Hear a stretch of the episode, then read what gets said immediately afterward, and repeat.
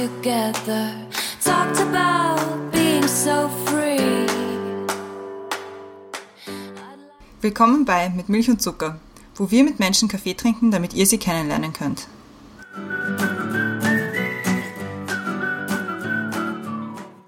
Willkommen zurück bei Mit Milch und Zucker. Neue Woche, neue Folge, neues Jahr. mein Name ist Christiane. Ich bin heute eines von vier Zoom-Fenstern. Im Fenster neben mir ist die Brenda. Hallo Brenda. Hallo. Und im Fenster links unter mir ist die Dana. Hi Dana. Hallo. Hi. Und weiter vorgreifen will ich noch gar nicht, denn wir haben heute mal wieder eine Takeover-Folge, die von der Dana präsentiert wird. Und damit sind wir auch schon ruhig und überlassen dir die Bühne. Ja, hallo, also ich bin Dana, ich bin 26 Jahre alt. Ich arbeite in der Abteilung Öffentlichkeitsarbeit von einer NGO und war vor circa zwei Monaten schon mal bei Christiane und Brenda zum Quatschen eingeladen und durfte auch meine Plattform vorstellen, Yes, You Are Creepy. Da geht es um Aufklärung über alltägliche Diskriminierung und sexuelle Belästigung.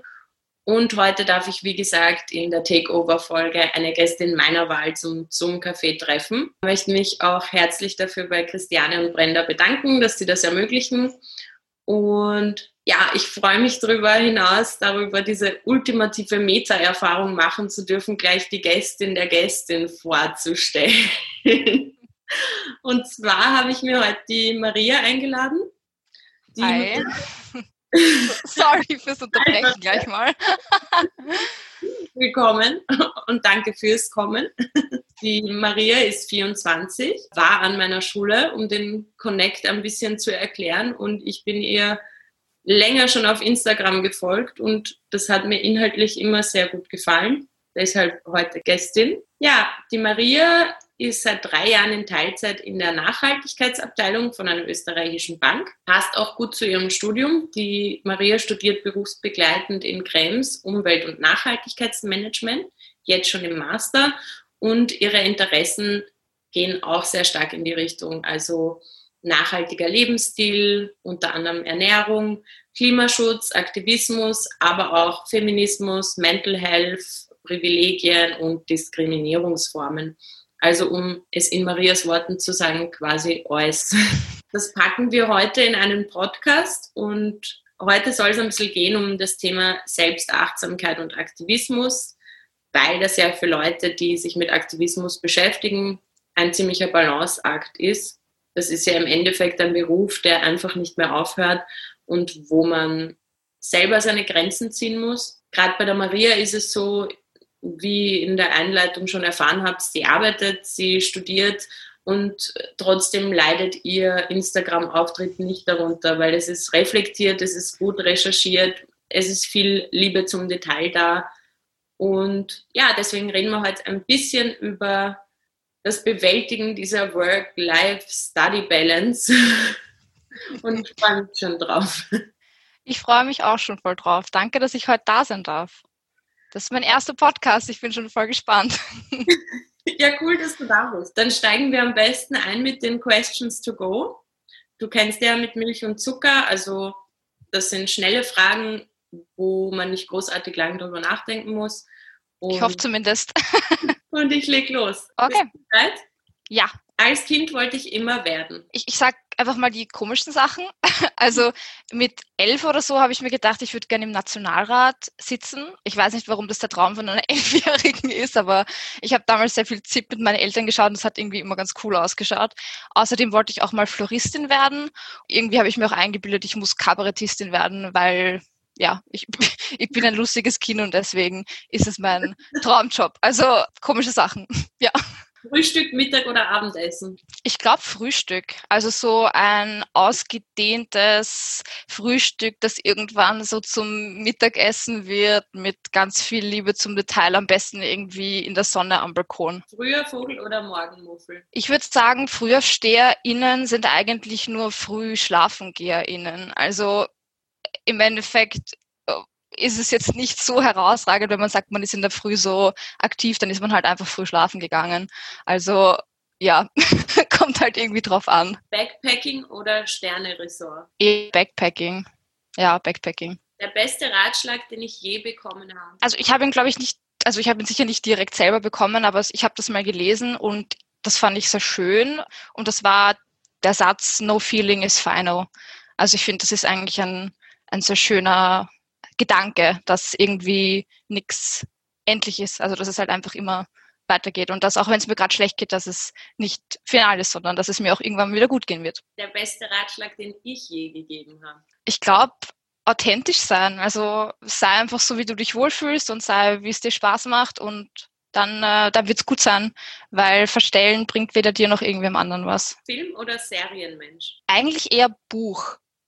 Also ich weiß nicht, ob das jetzt angebracht ist. Also das Problem ist, wenn ich eine Serie anfange, die muss ich dann gleich zu Ende schauen, weil das geht dann gar nicht. Aber das ist halt, das ist nicht so eine gute Vereinbarung mit meinem Leben. Also lasse ich es lieber gleich bleiben. Und zu, zur letzten Quick Question.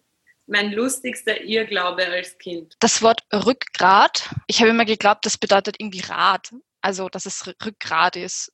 Und dann habe ich irgendwann mal bei einer Deutschschularbeit, habe ich das geschrieben, aus irgendeinem Grund habe ich Rückgrat verwendet, keine Ahnung in welchem Zusammenhang. Aber das wurde mir dann ausgebessert und das war irgendwie ganz komisch. Also es hat mich sehr verwundert, warum man das so schreiben würde. Aber ja, gut, jetzt weiß ich's.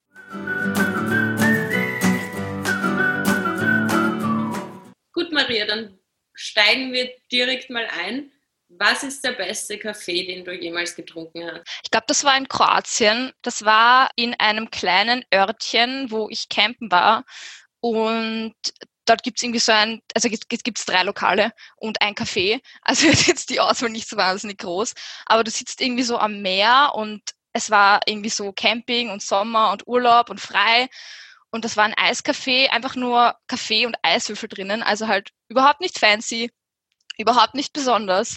Aber dieser Moment, da an diesem Wasser zu sitzen und zu wissen, so, ich muss nix. Ich muss gar nichts. Ich muss, heute muss ich nix. Und einfach nur diesen Kaffee jetzt trinken. Ich glaube, das war mein bester Kaffee. Ja. Ja, sie schmecken im Urlaub besser, weil man sie dann nicht als Antrieb verwendet, sondern einfach. Voll, einfach nur so, weil es einem schmeckt. Maria, was würdest du sagen, kann man von dir lernen? Von mir kann man lernen, wie man äh, zehn Dinge gleichzeitig macht und davon nichts richtig. Also irgendwie so alles halbert. Also ich bin so eine Person, die irgendwie alles anfängt und voll euphorisch ist und dann mittendrin dann irgendwie, ja, komme ich drauf, dass es irgendwie doch viele Sachen sind, die ich gleichzeitig mache. Also eine ehrliche Antwort. Was bringt dich zum Lachen? Memes. Sehr gut durchdachte, vielleicht auch kritische Memes. Ich finde, das ist so eine tolle Art, wie man irgendwie Humor zusammenfassen kann und irgendwelche Videos von tollpatschigen Tieren. Das bringt mich auch sehr zum Lachen. Zu guter Letzt reisen wir in die Zukunft. Wir sind jetzt im Jahr 2026. Was hat sich seither getan? Ich habe es zu dem Zeitpunkt vielleicht ein bisschen geschafft zu akzeptieren, dass ich mein Leben nicht im Griff haben muss und dass es eigentlich keiner hat. Ja, voll.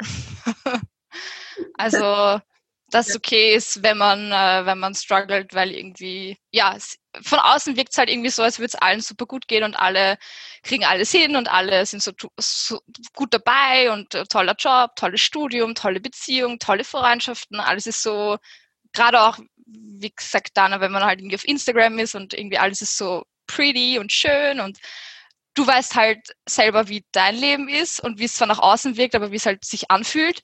Und ich glaube, es geht mehr darum, dass es wichtig ist, nicht wie es ausschaut, sondern wie es sich für dich anfühlt, dein Leben. Schön gesagt, das werde ich, da werde ich gleich anknüpfen an dieses Instagram-Thema.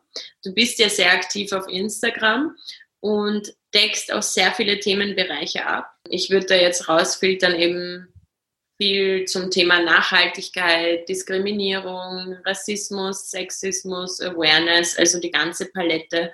Und so wie ich dich auf Instagram kennengelernt habe, ging es anfangs eigentlich sehr viel um Klimaschutz. Wie bist du jetzt von diesem Main-Thema zu diesen vielen sehr breiten Themen gekommen? Das ist eine wahre Beobachtung. Also ich habe mit Klimaschutz und Umweltschutz begonnen, also jetzt nicht begonnen. Also ich war halt als Privatperson auf Instagram. Ich war und bin als Privatperson auf Instagram und habe ja, habe einfach mich schon immer für das Thema interessiert, also für Umwelt- und Klimaschutz und das hat mir getaugt und dadurch, dass ich dann zu einer NGO gekommen bin, äh, die heißt Klimareporterin, wo man so Awareness für, also von jungen Leuten für junge Leute schafft, hatte ich so das erste Mal die Möglichkeit, das nicht auf meinem privaten Account zu machen, sondern eben quasi auf einer Plattform, die ich dann nutzen kann für mich selber und bin dann quasi, habe mir dann so den Mut angepostet, das auch nicht nur auf einer Plattform zu machen, sondern eben auch auf meinem eigenen Account, weil ganz ehrlich, wenn es mich interessiert, warum soll ich es nicht auf meinem eigenen Account posten? Am Anfang habe ich mir irgendwie gedacht, so ist es jetzt irgendwie unangenehm, ist es irgendwie peinlich, wieso, wer bin ich, dass ich das jetzt machen kann? Aber dann habe ich mir gedacht, so, who cares? Und ich, das ist meine Plattform und ich kann darüber reden, wo ich will. Und so dieser Schwenk zu anderen Themen jetzt, dass man nicht nur diesen Klima- oder Umweltfokus hat, das ist eigentlich erst vor einem Jahr oder so gekommen. Ich habe das Gefühl, wenn man sich intensiver mit dem Thema Klima auseinandersetzt und mit dem Thema Umwelt und Nachhaltigkeit, kommt man halt sehr schnell drauf, dass es nicht nur eine einseitige Sache ist, sondern dass es halt systemisch sehr, sehr stark zusammenhängt und dass Umwelt- und Klimathemen sehr, sehr viel auch mit sozialen Themen zu tun haben und dass die halt miteinander verbunden sind. Und dass es halt zwar einerseits schon schön ist, wenn man über Zero Waste spricht oder wenn man über Bio-Lebensmittel spricht und so weiter. Also ich finde, das ist absolut wichtig, dass man das tut. Aber ich finde, man muss irgendwann den Schritt, also ich habe für mich gesagt, nicht, nicht man muss, weil niemand muss, aber für mich ist es einfach so, ich habe mir gedacht, okay, das ist jetzt der logische Schritt, für mich jetzt weiterzugehen und in die Tiefe zu gehen und zu sagen, hey, das ist nicht nur das eine und das andere, sondern die sind miteinander verbunden. Also auch so in Sachen, dass es einfach auch soziale Zusammenhänge hat, ob man aufgeklärt genug ist oder. Voll. Oder ob man auch genug Zeit hat oder genug Ressourcen oder was auch immer. Also ich glaube, gerade in dieser Klima- und Umweltbubble war in der Vergangenheit sehr oft dieses Blame Game. Also quasi, dass man Konsumentinnen und Konsumenten mm, quasi schämt, die jetzt nicht Bio kaufen oder die, keine Ahnung, unter Anführungszeichen Billigfleisch kaufen oder die Fast Fashion einkaufen und so weiter. Also da gibt es ja eine große Bandbreite an Themen, die es gibt. Und dass es halt immer auf diese Person gedacht wird. Also immer dieses, du bist schlecht, weil. Aber dass es halt nicht der Grund ist, warum, also es gibt einfach verschiedene Gründe, warum Menschen das nicht können, warum Menschen nicht vegan leben können, warum Menschen nicht, was auch immer, äh, nachhaltig handeln können, weil sie einen 40-Stunden-Job haben und zwei Kinder und ein Hund und in ihrer Freizeit vielleicht nicht am Abend dann noch irgendwelche Nährstofftabellen lesen wollen oder nicht beim Einkaufen, wenn irgendein quengelndes Kind im Wagel sitzt, dann jetzt noch jedes Produkt durchscannen wollen. Es ist halt einfach manchmal oder meistens oder immer komplexer, als man es im ersten Moment irgendwie annimmt. Und ich glaube, es ist immer leichter zu sagen, na ja, komm, die sind ja nicht so informiert oder ignorant oder was auch immer. Aber manchmal ist es gar nicht das, sondern manchmal ist, ist es auch woanders. Würdest du sagen, würdest du sagen, dass das für dich ein, soll ich sagen, mit viel Mühe verbunden war, das Bewusstsein dafür so in deinen Alltag zu integrieren und dann auch dementsprechend zu handeln? Oder war das so ein Step-by-Step-Prozess? Ich würde sagen, es war mehr so ein Step-by-Step-Thema, beziehungsweise ich habe begonnen mit 17 mich vegetarisch zu ernähren und das war ein bisschen mühsam, weil ich war halt dann noch zu Hause und habe da halt meine Familie gehabt und war nicht die Person, die gekocht und einkauft, also gekocht hat und einkaufen war. Und da irgendwie da das Gespräch zu suchen und zu sagen, hey, hm, ich würde das jetzt irgendwie gern anders machen und bin das vielleicht jetzt auch retrospektiv vielleicht nicht besonders zaghaft angegangen, sage ich jetzt mal. Also jetzt im Nachhinein bin ich natürlich klüger und würde es vielleicht nicht so machen. Beziehungsweise kann jetzt den Ratschlag aus diesem Learning, das ich gemacht habe, weitergeben, dass man vielleicht auch geduldig sein muss, wenn man was für sich neu entdeckt hat, dass andere Leute halt einfach das auch erst checken müssen, was man selber verstanden hat. Aber ich glaube, es ist auf jeden Fall ein Prozess und der Prozess ist auch irgendwie nie abgeschlossen. Also ich habe das Gefühl, ich komme, weiß nicht, einmal in der Woche auf irgendwas Neues drauf und es ist halt eine, ein, ein Habit, also eine, eine Gewohnheit und eine Gewohnheit ändert sich nicht von heute auf morgen und manchmal geht es auch einfach nicht. Und dann äh, muss man auch irgendwie sagen, okay, gut, heute ist nicht gegangen, aber dann mache ich morgen weiter. Also ich glaube, den Fehler, den ich oft in der Vergangenheit gemacht habe, ist zu sagen, jetzt konnte ich mich heute nicht dran halten, jetzt ist morgen auch wurscht.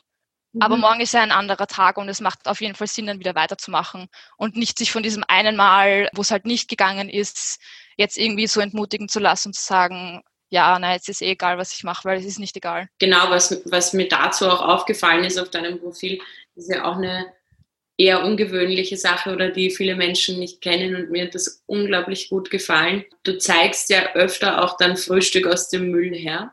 Mhm. Klingt jetzt komisch. Magst du mal erklären, was das ist? Ja, voll gern. Also ich habe, also das ist gedumpstert, also quasi aus dem Müll rausgeholtes Essen, was ich da zu mittlerweile einem sehr großen Teil eigentlich konsumiere oder esse. Ich war heute zum Beispiel das erste Mal seit, keine Ahnung, mal wieder einkaufen, weil mir ein paar Grundnahrungsmittel gefehlt haben. Aber Obst und Gemüse habe ich immer noch einiges. Das mache ich noch gar nicht so lange.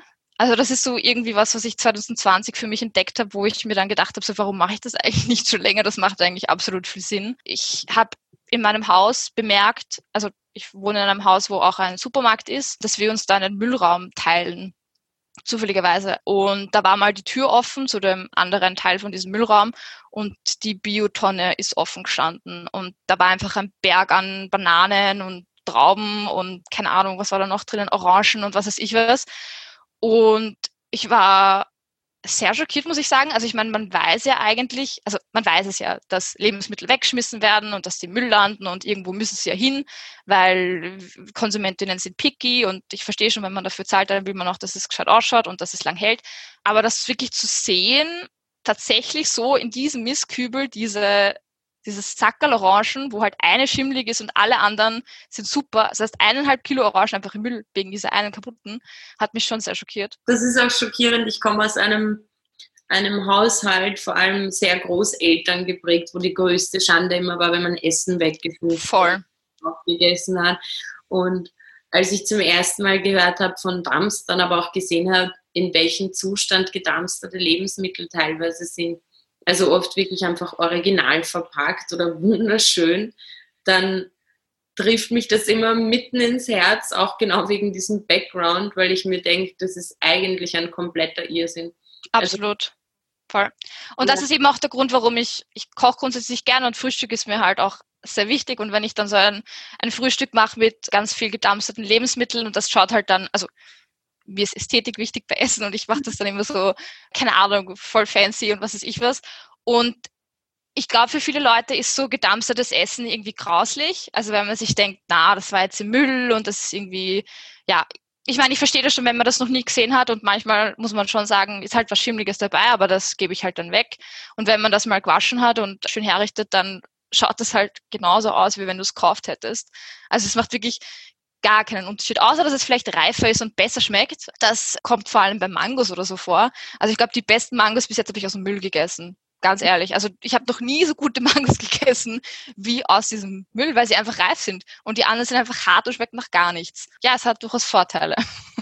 Ja, es schaut auch immer extrem super aus. Deswegen hat mir das so unglaublich gut gefallen, weil ich mir dachte, diesen Kontrast zu haben zwischen dem wunderschön angerichteten Frühstück, das ausschaut wie von irgendeinem Ritz-Buffet und darüber aus dem Müll. Also es ist super gemacht auf jeden Fall. Danke. Hast du in diesem sehr spannenden Pandemiejahr andere neue Dinge für dich entdeckt, neben dem Dumpster? Ich thrifte schon eine Zeit lang. Also ich weiß gar nicht, weil ich mir das letzte Mal irgendwas Neues gekauft habe. Also ich finde, das macht auch irgendwie Sinn, vor allem wenn man halt die Möglichkeit, Möglichkeit dazu hat. Da passt einem halt oft mal was nicht. Also, keine Ahnung, oder es ist irgendwie kaputt oder was auch immer. Und ich habe zum Geburtstag überraschenderweise, also ich habe es mir nicht gewünscht, ich habe auch nicht damit gerechnet, das war jetzt nichts, was ich auf meinem Schirm hatte, wo ich mir gedacht habe, so ja, unbedingt. Aber ich habe eine Nähmaschine geschenkt bekommen und ich habe mich ur drüber gefreut. Also ich habe mir gedacht, so, yes, keine Ausreden mehr. Jetzt muss ich wirklich, weil sonst, ich habe mir urgern so, so Videos angeschaut, wo sie irgendwie was enger nähen oder was weiter nähen oder irgendwie was annähen oder egal was. Und habe dann immer die Ausrede gehabt, so, naja, ich kann das gar nicht machen und dann müsste ich zu meiner Mama fahren und mir die Nähmaschine ausbauen und urmühsam und das mache ich fix nicht. Und jetzt, wo ich diese Nähmaschine bekommen habe, ist jetzt so die Motivation noch höher geworden, zu sagen, okay, ich kann mir jetzt selber Sachen machen und ich finde das urcool. Also das ist irgendwie so ein Skill, dass man was reparieren kann oder dass man irgendwie die Lebenszeit von irgendwas verlängern kann, was irgendwie voll schade ist, dass wir das verlernt haben also, dass wir das nicht machen, weil es absolut sinnvoll ist. Ich habe nämlich tatsächlich auch vor zwei oder drei Jahren zum Geburtstag schon gewünscht, eine bekommen mhm. und habe mich dann drüber getraut.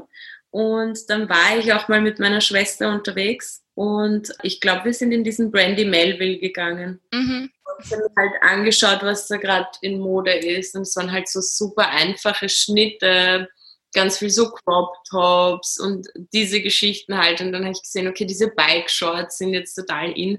Und am Nachhauseweg habe ich mir dann gedacht, Wahnsinn, das kostet so für ein Shirt um die 30 Euro. Und in Wahrheit, wenn ich jetzt eine von meinen alten Knopfwesten nehme, abschneide und umnähen damit, dann habe ich genau dasselbe. Voll. Und hat mich dann auch wahnsinnig motiviert. Ich habe mir dann diese, diese, wie heißen die, diese Bike-Shorts, Leggings gemacht aus alten Leggings, die vielleicht unten schon ein bisschen löchrig waren und so. Und in Wahrheit musst du da nicht mal viel können. Also da spreche ich aus Erfahrung, weil ich kann nicht viel. Und es klappt trotzdem einigermaßen. Also ich glaube, das ist irgendwie so die Hürde, die man hat, zu sagen, so, ich muss das jetzt perfekt können, sofort. Und wenn es nicht sofort perfekt ist, dann macht man es irgendwie nicht. Oder man hat irgendwie so Angst, dass man es nicht gut kann oder dass der Stich vielleicht nicht gleich schön ist oder was auch immer, was ja grundsätzlich wurscht ist. Aber wie du gesagt hast, dass du einfach so Sachen, die du hattest, ja. zu was gemacht hast, was du jetzt wieder gern tragen willst. Das macht ja absolut Sinn, als in ein Geschäft zu gehen, wo also ich meine, die 30 Euro, die Frage ist, wer, wer bekommt diese 30 Euro? Also ich glaube bestimmt nicht die Person in dem Sweatshop, die dieses Shirt herstellt. Also das macht es ja nochmal irgendwie ein bisschen besser, wenn du, wenn du das selber machen kannst. Ja, absolut. Und ich nehme jetzt, also ich sammle jetzt auch schon immer diese abgetrennten Hosenbeine und das ganze Zeug. Vorgenommen hat sie sich meiner Katze damit Pyjamas nicht anziehen wird, aber ich werde es trotzdem versuchen. Aber ja, das Coole an dem Trend ist, also ich finde, du merkst ja auch total am Internet, dass sich da sehr viel bewegt, in, vor allem in dem Do-it-yourself-Bereich und dass es schon extrem viele Hacks auch gibt für Sachen umnähen. Und teilweise steht das dann auch so dabei, Sachen umnähen für Leute, die nicht nähen können. Und das finde ich ja herrlich. Also Voll, das sind meine Lieblingsvideos. Ja. Also da klicke ich immer sofort drauf. Also, Gerade, dass ich es nicht in der Suchleiste noch dazugebe.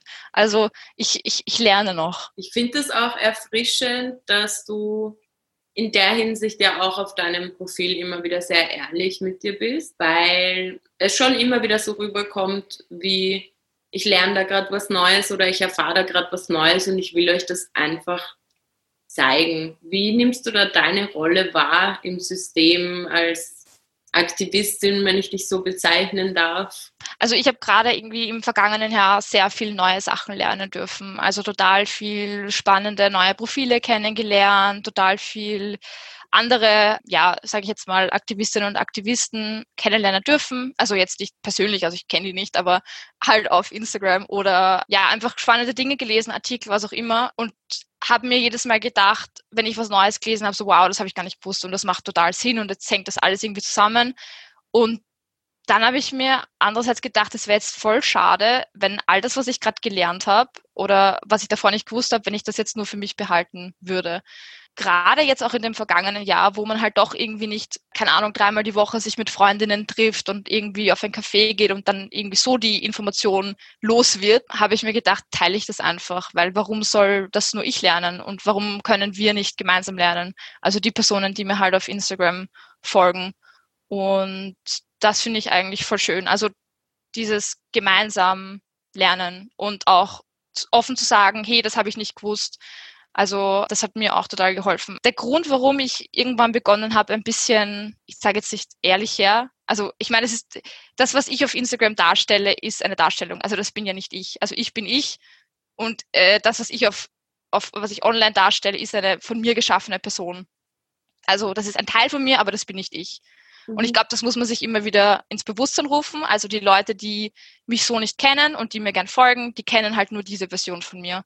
Und ich wollte halt nicht, dass diese Version von mir jetzt nur die, wow, sie kriegt alles auf die Reihe und sie hat ein Studium und sie arbeitet und Aktivismus und bla bla bla ist.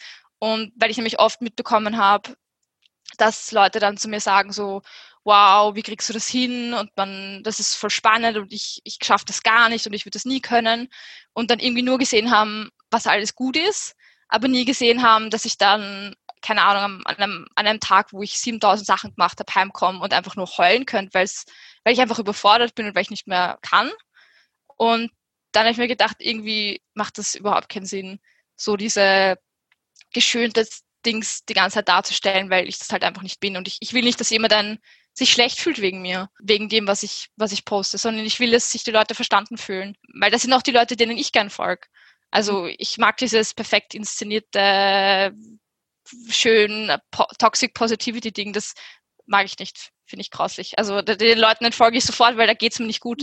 Das interessiert mich auch nicht, ähm, weil das ist, finde ich, nicht authentisch. Und ich finde, Authentizität ist was, was extrem wichtig ist. Und denkst du gerade mit äh, Themen wie Aktivismus, wo man ja auch viele Dinge auch vorschlägt oder vorstellt, die andere Menschen noch nicht so in ihr Leben integriert haben, dass es da trotzdem schwierig ist, nicht in die Rolle des Moralapostels zu fallen, also dann trotz aller Ehrlichkeit dann so dazustehen, wie die Person mit dem erhobenen Zeigefinger, die jetzt anderen zeigt, wie sie ihr Leben leben sollen.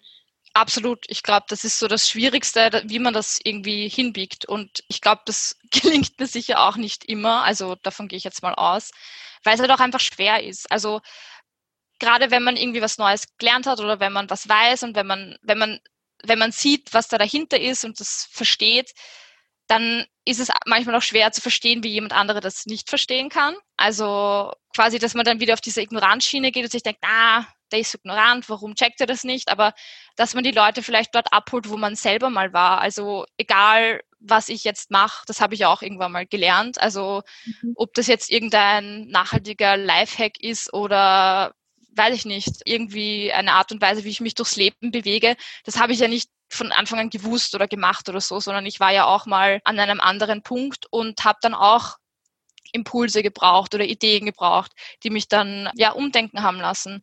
Und ich glaube, dass es gerade in dem Zusammenhang wichtig ist zu sagen, schau, ich habe das auch mal nicht gewusst und ich weiß auch nicht, ob dich das gerade interessiert, aber so bin ich vorgegangen, vielleicht hilft dir das auch. Und was auch irgendwie wichtig ist in dem Zusammenhang, dass man nicht nur sagt, das ist alles scheiße und das ist alles schlecht und das sollst du nicht und das darfst du nicht, sondern dass es auch gut ist, aufzuzeigen, was gut ist also was positive Aspekte sind, dass man äh, inspiriert, dass man äh, positive Aspekte hervorhebt. Das finde ich super schön, also dass das Ganze auch mehr dasteht wie ein Angebot, von dem man sich jetzt holen und nehmen kann. Voll, wo man sich einfach nehmen kann, wenn man gerade Lust hat. Also das heißt ja nicht, dass man immer aufnahmefähig sein muss. Also manchmal poste ich eine Story zu einem Thema, keine Ahnung, das war letztens, was war denn das?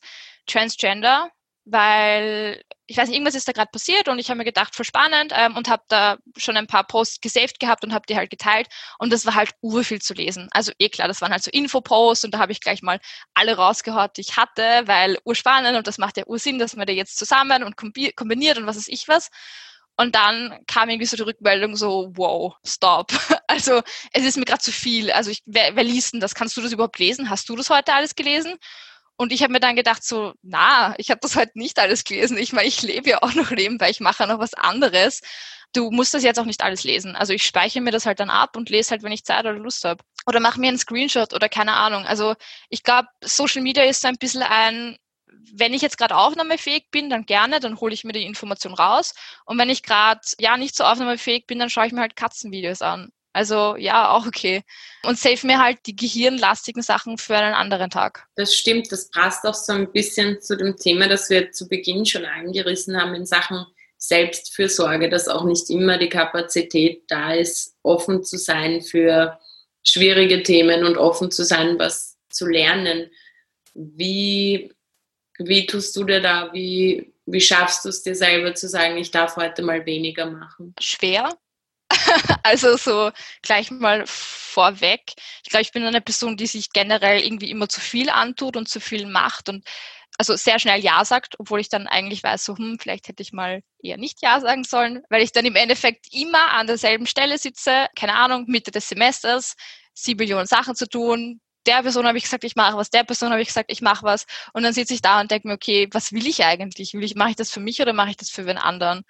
Also ich bin gerade dabei und ich glaube, das ist ein fortwährender Prozess, der auch so bald nicht enden wird. Aber ich bin dabei zu versuchen, mich besser abzugrenzen, dass ich, also das habe ich mir auch vorgenommen. Ich glaube, das ist einer der wenigen Vorsätze, die ich mir fürs neue Jahr genommen habe, dass ich wirklich bewusst drauf schaue, was sind Dinge, die ich machen will. Weil mich interessiert es sonst einfach zu viel und ich will anderen Leuten irgendwie Gefallen machen, weil ich die halt auch gern habe. Aber wenn ich nicht zu 100 Prozent bei der Sache dabei bin, dann weiß ich halt, dass ich es nicht, ja, nicht mit Herzblut mache. Und das ist irgendwie schon mein Anspruch an mich selber, dass ich, dass ich gern alles gebe, weil mir das wichtig ist. Ja, das kann ich gut verstehen. Wie du auch schon mal gesagt hast, ähm, gerade im, im Bereich Aktivismus, da gibt es ja kein Fertig, da gibt es kein Erledigt. Das ist nicht, das wird man seinen Laptop schließen und sagen, okay, Thema Klimawandel ist heute abgehakt und. ja, na, leider ist es nicht so voll. Das wäre eigentlich mal ganz angenehm zu sagen, okay, das war's für heute die, ich, ich, lege meine Arbeit nieder und morgen, also sie ist jetzt abgeschlossen und dann morgen mache ich irgendwie wieder was anderes. Sondern das ist halt ein fließender Übergang. Vor allem dadurch, dass ich mich in der Arbeit mit dem Thema beschäftige und mit dem Studium mit dem Thema beschäftige und in meiner Freizeit mit dem Thema beschäftige, ist es halt ein sehr fließender Übergang zwischen den einzelnen Stadien. Das heißt, wenn ich jetzt irgendwie was in der Arbeit lese, wo ich mir denke, das wäre für KlimareporterInnen zum Beispiel interessant, dann mache ich da so die Kombination und dann mache ich am Abend noch das und lese noch das und baue das dann da noch ein. Also es ist halt ein sehr, wie ich schon am Anfang gesagt habe, ein sehr systemisches Thema, das sehr stark zusammenhängt. Aber ich meine, wenn man sich für ein Thema begeistert, dann, ja. dann ist es halt aber auch wahnsinnig schwer zu sagen, so okay, jetzt ist genug. Ja. Ähm. Ich glaube, das kommt ja auch oft natürlich aus ein bisschen so einem intrinsischen Schuldgefühl raus, wenn ja. man in einem Land lebt, wo es einem gut geht und man sieht, okay, ich bin da wirklich auf der Butterseite dahergeschwommen, ich bin in keinem Kriegsgebiet, das Land, in dem ich lebe, ist ein reiches Land mit guter Versorgung. Wie, wie kann man mit diesem Privileg umgehen, also dass man hat, dass das nicht immer so umschlägt in dieses Schuldgefühl? Weil ich glaube, das Schuldgefühl ist das, das Schlechteste, was man machen kann, weil Schuld ist nichts, was mich antreibt. Also Schuld lähmt mich. Also äh, wenn ich schuldig, mich schuldig fühle für das, wofür ich eigentlich nichts kann. Also ich meine, ich, wir können, wir haben uns nicht ausgesucht, wo wir geboren werden. Ich habe mir meine Hautfarbe nicht ausgesucht, ich habe mir mein Geschlecht nicht ausgesucht, ich habe mir gar nichts ausgesucht. Ich bin einfach da. Okay, jetzt geht's. Ja, I didn't choose this. Aber ich glaube, es geht einfach darum, dass, was man damit macht. Also, dass man, dass man jetzt nicht sich in seinen Privilegien sucht und sich denkt, geil, mir geht's so gut und alles ist leibernd, sondern dass man, dass man ein bisschen von diesen Scheuklappen weggeht und sagt, okay, wie geht's den anderen eigentlich? Also ich glaube, so Empathie und Solidarität sind, glaube ich, sehr wichtige Begriffe in dem Zusammenhang. Und dass man, dass man versucht, sich andere Perspektiven auch anzuhören. Und dann versucht, dieses Privileg, das man hat, in die Richtung zu nutzen. Für andere, die dieses Privileg nicht haben. Kennst du irgendwie ein Beispiel dafür, wie man Nutzen aus seinem Privileg machen kann, um anderen zu helfen? Ich habe vor kurzem einen Podcast gehört. Das ist der 1,5 Grad Podcast von der, von der Luisa zu Klimathemen, eben 1,5 Grad. Und da gab da hatte sie ein Interview mit der Jane Fonda, weiß nicht, ob ihr die kennst, aber sie ist eine Schauspielerin und die ist sehr berühmt, würde ich sagen. Und die hat auch erst vor kurzem eigentlich begonnen, sich aktiv auch für das Klimathema einzusetzen und war, also ich, ich glaube, sie wurde mittlerweile dreimal festgenommen in dem Zusammenhang, also im Sinne von ziviler Ungehorsam. Und ich fand das voll cool, wie sie, da, wie sie das erzählt hat in dem Interview, dass sie, sie ist halt eine berühmte weiße Frau, die mit dieser Berühmtheit und mit dieser, ja, mit dieser Hauptfarbe gehen halt einige Privilegien einher. Und dass sie gesagt hat, sie findet das super wichtig, dass man, dass man dahingehend dann auch was tut. Also wenn sie jetzt festgenommen wird, dann wird sie jetzt niemand brutal niederknüppeln, sondern sie wird halt einfach, ja gut, Handschellen bekommen, wenn überhaupt, und dann wird sie halt in dieses Polizeiauto gebracht und dann ist sie halt kurz in dieser Zelle und das war's. Und das kann halt nicht jeder machen. Also es kann sich jetzt nicht jeder da auf diese Straße stellen und sagen, ich blockiere das jetzt. Weil ich glaube, wir wissen alle, wie so die Polizei in den USA, also nicht nur dort, aber gerade, ich glaube, das ist recht präsent, wie die so agieren und dass es da vielleicht nicht so smart ist, wenn ich da eine schwarze Frau bin, da die Straße blockiere. Und dass dass das dann unsere Aufgabe ist, als Personen, die Privilegien haben, solche Aufgaben zu übernehmen. Sehe ich sehr, sehe ich sehr genauso eigentlich, ja. Also ich meine, es ist jetzt vielleicht ein Extrembeispiel, jetzt ziviler Ungehorsam, gleich wieder so ähm, Lektion 1, ziviler Ungehorsam. Also das ist jetzt nicht so der Einstiegs, das Einstiegsthema in Richtung Nachhaltigkeit, sondern das ist halt eher irgendwie nachhaltiger Konsum oder so. Aber ich finde, da muss man sich auf jeden Fall weiterentwickeln aus dem Thema heraus. Die Podcast-Folge so nennen. Maria ruft zu Zivil. Ups, sorry Mama. Kriegst du eigentlich auch negative Rückmeldungen auf deine Beiträge? Also, mm. was du genannt hast? Manche Leute wollen gern diskutieren mit mir. Und das ist, finde ich, so ein Thema, was äh, gerade auf so Social Media ein bisschen schwierig ist, weil, keine Ahnung, ich grundsätzlich diskutiere ich urgerne. Also absolut kein Thema. Aber manchmal bin ich müde und manchmal habe ich keinen Bock. Also manchmal habe ich einfach schon den ganzen Tag diskutiert, aber dann schreibt mir halt irgendjemand so, hey, ich habe letztens gesehen, du hast das und das gepostet und ich finde das nicht okay, weil da, da, da. Und ich glaube, manche Leute wollen einfach diskutieren, weil sie ihre Meinung darlegen wollen, aber nicht, weil sie sich meine Meinung auch anhören wollen. Also so ein bisschen eine Art einseitige Diskussion. Und manchmal also gerade wenn man online diskutiert, dann geht halt oft so die sprachliche Nuance verloren. Und auch diese Empathie habe ich das Gefühl. Also man will dann irgendwie nicht, also viele Leute gehen dann nicht mehr auf das Gegenüber ein, sondern sind dann irgendwie, ja, blocken gleich ab und haben so Totschlagargumente. Und ich glaube, das ist nicht besonders zielführend. Also das ist, was ein paar Mal schon passiert ist, beziehungsweise, keine Ahnung, wenn, wenn Leute irgendwie nur irgendwie komisch auf meine Stories antworten oder so. Ich habe dann auch ja, das war auch so ein, eine Abgrenzung, dass ich gesagt habe, okay, die Stories gebe ich halt einfach für die Personen nicht mehr frei, weil das ist mein Space und ich will, dass der dass der gut bleibt und ich bin immer gerne für konstruktive Kritik zu haben, absolut. Also das ist ja auch das, was ich quasi preache, zu sagen, du kannst nicht alles perfekt machen, aber du kannst es versuchen. Und wenn dann eine Person sagt, hey, gut, ich fand das nicht okay von dir oder vielleicht solltest du das anders betrachten, das ist ja genau das, was ich will. Was ich für mir selber verlange, ist nach bestem Wissen und Gewissen alles gut zu machen. Und wenn man mal was nicht gut macht, dann ist es ja in Ordnung. Dann kann man ja sagen, okay, wie, wie soll ich es anders machen? Wie kann ich es besser machen? Wie kann ich darauf eingehen, was sich stört? Und dass man dann gemeinsam irgendwie dran arbeitet und sich was überlegt und dann diese Kritik auch in sein Leben annimmt und nicht gleich irgendwie defensiv wird und sagt, was ist mit dir? Also irgendwie, ja, keine Ahnung, aggressiv wird oder so. Ja, ich habe mit, mit einer Freundin erst kürzlich darüber gesprochen, dass gerade Social Media ein sehr hartes Pflaster momentan ist, weil es immer um sehr polare Gegensätze geht, um die da gestritten wird. Und dass ganz oft auf Dinge einfach ziemlich aufgesprungen wird, wo man dann immer mehr bemerkt, es wird sehr wenig nachgefragt. Also man, also es passiert auch schon sehr viel auf Basis von Annahmen, anstatt dass Leute wirklich mal herkommen und sagen, hey, darf ich dich fragen, wie du das gemeint hast? Voll.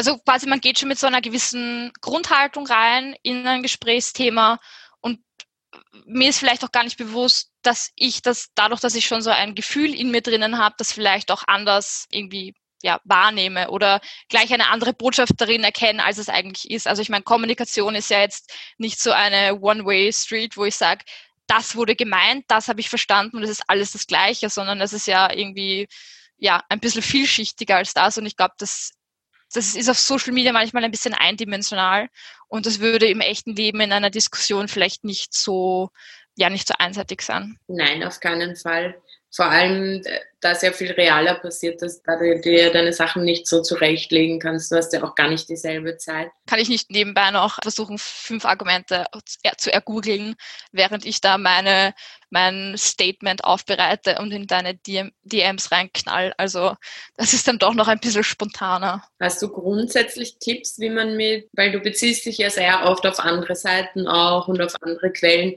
wie man mit solchen Quellen umgeht auf Social Media, damit man sicherstellt, dass das passt? Und also hast du da so ein paar Kriterien, nach denen du vorgehst, wo du sagst, das hat jetzt für mich Hand und Fuß, das kann ich äh, gewissenhaft teilen? Ja, also Quellenangaben sind, finde ich, wichtig. Gerade bei so Klimafact-Posts zum Beispiel.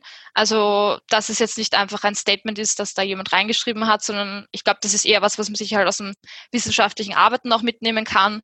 Gerade wenn man eben solche, solche Posts mit Informationen teilt, dass man dazu schreibt, woher hat man das. Also das ist mir auch persönlich wichtig, wenn ich eine Story mache, wo ich irgendwas behaupte, was jetzt keine Meinung ist, sondern was irgendwie eine Zahl ist oder ein Fakt oder äh, was auch immer, dass ich da dazu schreibe, was für eine Quelle das ist, weil es einfach wichtig ist, transparent zu sein und nicht einfach irgendwas zu behaupten, was nicht tatsächlich der Fall ist. Was finde ich auch wichtig ist, ist, wenn man irgendwie was liest, wo man gegen ist oder wo man sich denkt, ah, das kann gar nicht stimmen. Einfach generell recherchieren. Also Instagram ist halt Instagram. Das ist kein, kein Nachrichtensender, das ist nicht irgendwie, äh, das machen keine Journalistinnen und Journalisten, sondern das machen halt auch normale Menschen, die halt keine Ausbildung haben. Und also ich glaube, so der, der Ratschlag, der, der generell irgendwie immer wichtig ist, ist einfach kritisch sein.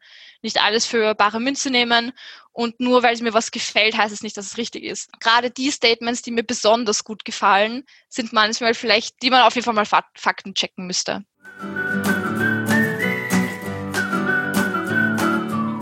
Cool, danke Maria auf jeden Fall. War ein sehr anregendes Gespräch für mich, auch sehr spannend, das mal von der anderen Seite zu hören, weil ich bin ja eher eine Konsumentin von solchen Seiten. Hast du irgendwas, was du den Hörern und Hörerinnen gerne mit auf den Weg geben würdest heute? Also was ich ganz wichtig finde, ist, dass man immer neugierig bleibt und nie aufhört zu lernen. Und das ist was, was ich mir auf jeden Fall behalten will und wozu ich auch andere animieren möchte. Also jetzt nicht nur so im Real Life, sondern eben auch mit meinem Instagram-Account, dass es verschiedene Perspektiven gibt, die man vielleicht noch nicht gekannt hat. Und in dem Zusammenhang finde ich es auch super wichtig, dass man sich auch in seinen Instagram-Konsum andere Meinungen und andere Perspektiven hineinholt und dass man nicht nur vielleicht seinen Friends folgt oder, weiß ich nicht, den, die fünf InfluencerInnen, die man besonders toll findet, ähm, sondern dass man sich eben auch Personen zusammensucht, die vielleicht kritische Inhalte posten, die vielleicht nicht dieselbe Hautfarbe haben wie ich, die vielleicht nicht dieselbe Konfektionsgröße haben wie ich,